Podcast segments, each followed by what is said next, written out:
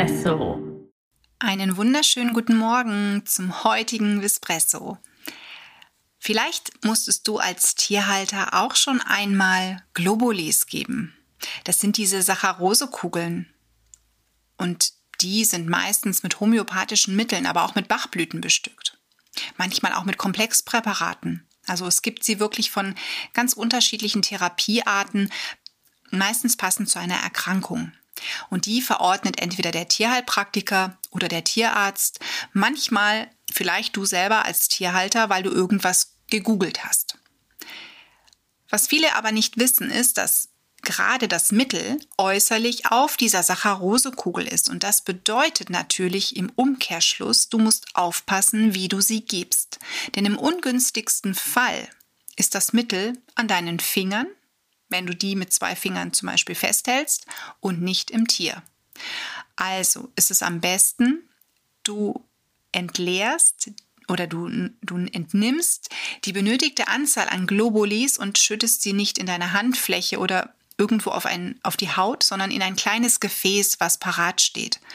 Und dann löst du diese Globulis auf und ziehst sie entweder mit einer Einwegspritze auf oder überträufelst das Futter damit. Gerade wenn es Bachblüten sind, ist das völlig unkritisch. Bei Homöopathika sagt man, am besten pur ins Maul geben, ohne Zusatz, damit es am meisten und am besten wirkt. Das musst du dann eben je nach Therapieform ausprobieren. Aber wichtig ist einfach, dass du weißt, es bringt nichts, die mit beiden Fingern festzugreifen, festzuhalten, dann vielleicht noch ewig lang rumzutun, bis man die im Hund oder in der Katze hat, ne, im Maul hat. Dann hast du das meiste vom Wirkstoff oder fast alles vom Wirkstoff in deinen Fingern.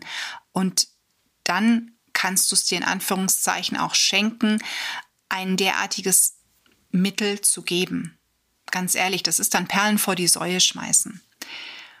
Und was du noch wissen musst, es ist völlig egal, ob dein Hund, deine Katze, dein Kaninchen die Globulis dann ausspucken. In dem Moment, wenn die wirklich im Maul waren, dann ist eigentlich in dem Fall, wenn die das ausspucken, alles auch im Maul.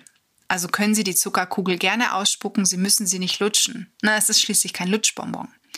Denn wie gesagt, das Mittel ist äußerlich auf dem Globuli drauf. Und wenn du dir mal den Herstellungsprozess überlegst, leuchtet das auch ein. Denn es ist ein Bestäubungsverfahren. Die Globulis werden bewegt und dabei bestäubt und dieser feine Nebel setzt sich dann außen auf das Globuli. Klar, denn mit zu viel Flüssigkeit würde sich doch eine Zuckerkugel auflösen leuchtet dir ein, oder? Deswegen, also wenn du nochmal vorhast, Globulis zu geben und du hast es bislang mit den Fingern gemacht, dann wie gesagt, überleg dir eine neue Strategie.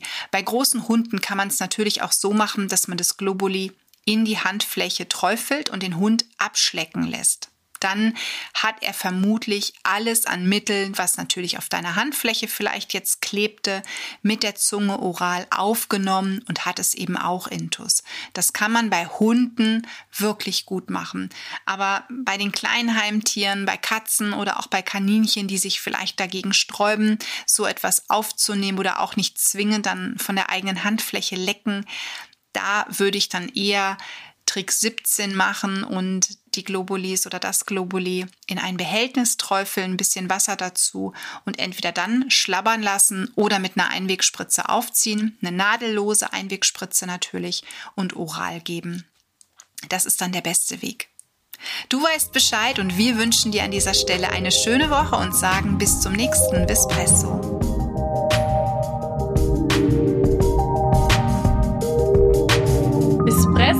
wurde dir präsentiert von Tierisches Wissen.